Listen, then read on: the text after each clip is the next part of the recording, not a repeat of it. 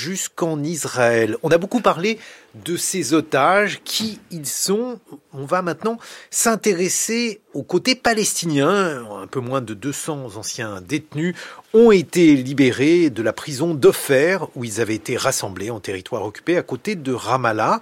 Qui sont ces prisonniers? Quels étaient les motifs de leur détention? Bonjour Laetitia Bucaille. Bonjour. Vous êtes professeur de sociologie politique à l'INALCO. Un mot donc sur ce qui a été négocié entre le Hamas et Israël en matière donc de libération d'otages et de prisonniers. Oui, alors c'est une des mises en œuvre de cette trêve, cet échange d'otages contre des prisonniers palestiniens, selon le ratio de 1 pour 3. Donc d'une certaine façon, on peut dire que le Hamas, par rapport à l'échange de, prisonniers précédents qu'il avait fait, a, voilà accepté de diminuer très fortement son ratio, puisqu'on se rappelle que Gilad Shalit avait été échangé contre 1027 euh, prisonniers. Et euh, bon, il semble que le, Hamas est peut-être surtout intéressé par euh, cet arrêt des, combats à Gaza, peut-être pour reconstituer des forces et des capacités à combattre. Euh, mais donc euh, les prisonniers qui sont échangés sont des prisonniers euh, dont Israël a exclu que ça puisse être des personnes qui aient tué des Israéliens. donc c'est souvent des prisonniers en fin de peine, a-t-on remarqué, qui pouvaient être libérés dans quelques semaines ou quelques mois. ce sont aussi des femmes et des enfants, puisque souvent enfin puisque les otages libérés ont été essentiellement aussi des femmes et des enfants. Et euh, ce sont aussi beaucoup de prisonniers qui sont en détention administrative, c'est-à-dire que il n'y a pas de charge qui a été retenue contre eux. Ils ont été arrêtés, interrogés, et sans que euh, Israël puisse, euh, sans que les autorités militaires n'aient pu instruire un procès, n'aient voulu instruire un procès, et donc les détiennent de manière possiblement indéfinie. Alors, est-ce que c'est un accord, euh, je, sais bien que c'est une question complexe, Laetitia Bucaille, mais est-ce que c'est un accord avantageux pour euh, le Hamas? Mais pas tant que ça, c'est-à-dire qu'on a beaucoup dit que finalement le Hamas euh, menait la danse en imposant cet échange de, prisonniers et reprenait en quelque sorte la main avec, en, procédant à, l'échange de, ces otages contre des prisonniers. Mais en fait, euh, le fait que les prisonniers choisis par Israël soient des prisonniers de, de, de, de petite dimension, pourrait-on dire, hein, c'est-à-dire des, gens effectivement qui n'ont pas tué, c'est souvent des, jeunes qui ont jeté des pierres, ou donc des prisonniers en fin de peine, eh bien diminue euh, fortement euh, cette valeur de libération des prisonniers, d'autant que euh, Israël procède à d'autres arrestations. Il semble qu'il y ait eu à peu près autant d'arrestations de Palestiniens que de libérations de Palestiniens, que les autorités aussi pénitentiaires exigent donc la plus grande discrétion au moment de la sortie des prisonniers, interdisent aux familles de fêter cet événement, de faire du bruit, etc. Et il y a aussi beaucoup de témoignages qui rapportent de mauvais traitement euh, très dur à l'encontre des prisonniers palestiniens, que ce soit ceux, pour ceux qui sont en prison, mais aussi pour ceux qui sortent euh, de prison.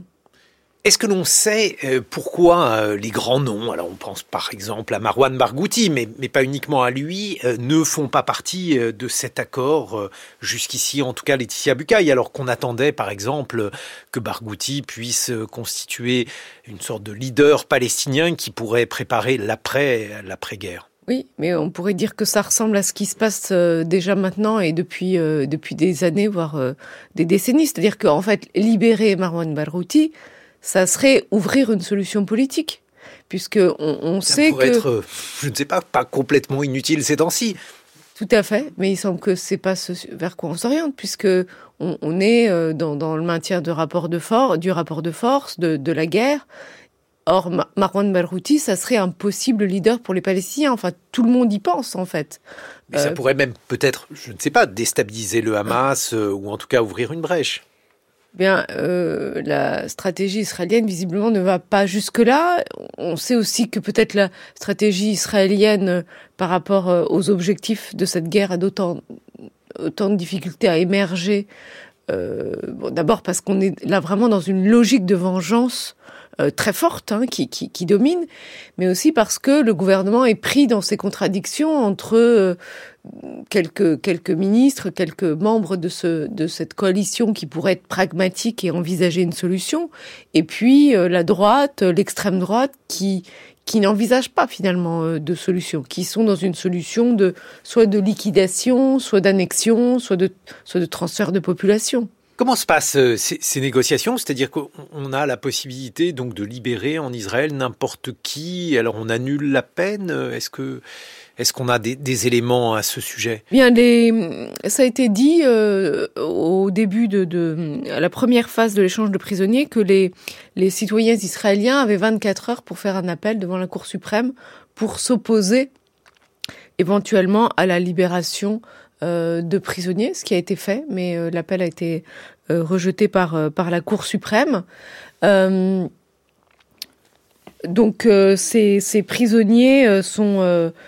C'est-à-dire que c'est bien aussi là où Israël ne veut pas apparaître faible hein, et, ne pas libérer des personnes qui pourraient avoir une, une stature ou, ou, ou donc hein, qui sont accusées véritablement de, de crimes contre Israël. C'est-à-dire que ce, dont Israël peut se souvenir euh, avec, euh, avec effroi, euh, c'est que dans l'échange de prisonniers précédents, eh bien, un des prisonniers échangés, c'était Ahmed Sinwar, le chef du Hamas à Gaza, qui est probablement derrière l'attaque du 7 octobre. Alors bon, d'après ce que vous nous dites, Laetitia Bucaille, entre les personnes qui sont arrêtées actuellement, celles qui sont libérées, comment fonctionne euh, la justice israélienne à cet égard? Est-ce qu'elle peut arrêter n'importe quelle personne euh, n'importe quel Palestinien en l'occurrence, euh, que ce soit donc euh, des Palestiniens en Cisjordanie ou bien à Gaza, autrement dit euh, dans des territoires, bon je ne sais pas très bien du point de vue juridique comment les choses se justifient, mais des territoires qui ne sont pas a priori sous l'emprise israélienne. Alors, dans Gaza, a priori, Israël s'est abstenu d'arrêter des, Palestiniens dans Gaza euh, depuis, plusieurs années, depuis que, ce territoire est sous blocus. Il y a des informations sur lesquelles, pendant, ces jours-ci, Israël aurait procédé à des arrestations euh, à, Gaza.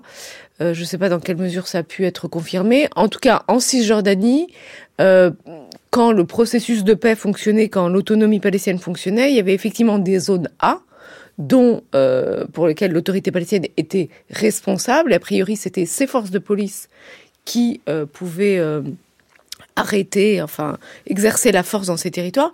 Mais les zones B et les zones C, hein, qui, qui, qui constituent la majeure partie de la Cisjordanie, sont sous contrôle militaire israélien. C'est Israël qui est en charge de la sécurité, et c'est pas la justice qui arrête, mais c'est l'armée, tout simplement, qui procède, oui, à des arrestations autant que qu'elle le souhaite, hein, si vous voulez. Donc c'est un pouvoir discrétionnaire, mais qui, est surveillé par euh, la Cour constitutionnelle. Est-ce qu'il y a des recours possibles?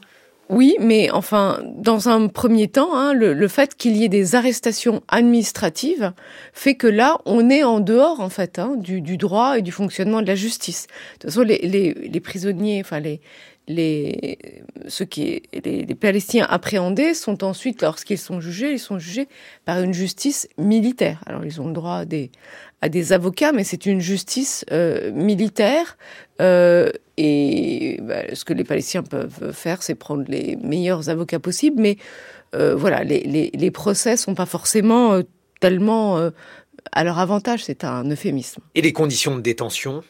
Alors les conditions de détention se sont énormément durcies depuis que Ben, euh, le ministre euh, de la Sécurité nationale, Ben Gvir, est, est, au pouvoir. C'est-à-dire qu'il avait déjà décidé de euh, rationner l'alimentation, de raccourcir le temps des douches, de promenades, etc. Et là, selon les témoignages recueillis, on est à la limite de, la torture puisque euh, il n'y a pas de, il, peut faire froid, il n'y a pas de couverture, ou il y a une couverture pour euh, pour cinq personnes, euh, il y a plus de temps pour les douches, les, les, les Palestiniens, les prisonniers sont souvent battus, mis à nu. Relâchés nus. Hein. Il y a une vidéo qui a circulé, filmée par un, très certainement par un soldat israélien qui a montré des, des prisonniers palestiniens qui montaient dans un bus nu et il semblerait qu'ils aient été relâchés euh, de l'autre côté du checkpoint euh, nu. Donc euh, des scènes d'humiliation et de, et, de, et, de, et de mauvais traitements. Il y a des protestations d'ONG, dont des ONG israéliennes, puisqu'il y en a beaucoup qui surveillent la manière dont prisonniers palestiniens, dont les Palestiniens tout court d'ailleurs, sont traités, Laetitia Bucaille. Oui, mais elles sont probablement inaudibles aujourd'hui. C'est-à-dire qu'on est dans un on, est dans un dans un climat euh, euh, voilà où, Israël a, subi euh, une, une, forme de, de, de défaite, d'humiliation, d'agression. C'est un choc véritable. Et je crois que là, les barrières morales euh, qui pouvaient exister, mais enfin qui étaient quelquefois quand même déjà franchies. Hein. On est quand même là sur des dernières décennies sur une droitisation de la politique israélienne et le fait qu'on et, la, gauche aussi hein, ne pouvait ne pas hésiter à réprimer très durement les Palestiniens. Donc là, mais là, beaucoup de barrières morales supplémentaires se sont effondrées et n'empêchent pas euh, des traitements extrêmement euh, durs à l'égard des prisonniers palestiniens, des Palestiniens, y compris de jeunes, hein, et voilà, qui qui aussi euh, oui, qui subissent la gâchette très facile. Oui.